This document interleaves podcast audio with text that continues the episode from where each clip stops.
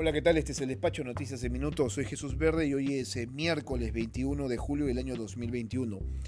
El presidente electo Pedro Castillo todavía no define quiénes serán los integrantes de su primer gabinete, pero sobre todo quién será el premier que le permita generar consensos con los demás eh, partidos políticos con miras al voto de confianza.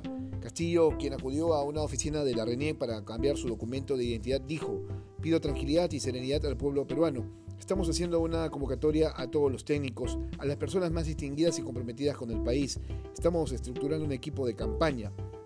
Mientras tanto, Cerrón, Bermejo y Perú Libre presionan e insisten en la designación de Roger Nájar, quien está más cerca de los fines y propósitos del secretario general del partido, quien busca que se mantenga su cuota de poder con una persona que le sea cercana y afina a sus intereses.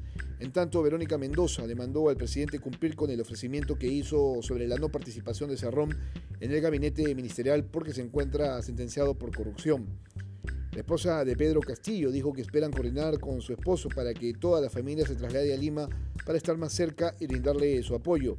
Lidia Paredes afirmó que la elección de su esposo fue legítima y que están preparados eh, para no hacer caso a las críticas y los insultos que pueden recibir.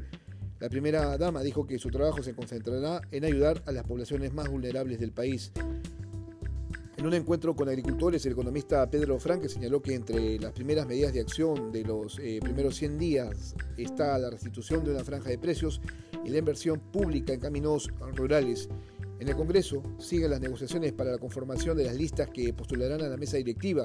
Ha trascendido que Perú Libre, Podemos, Perú, Juntos por el Perú y Somos Perú ya habrían alcanzado un acuerdo para ir como lista.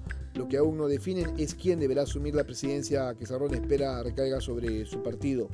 Finalmente, el gobierno que está por terminar funciones anunció la firma de un contrato con el Fondo de Inversión ruso para la adquisición de 10 millones de vacunas Sputnik V que serán puestas a disposición de la población en el más corto plazo posible.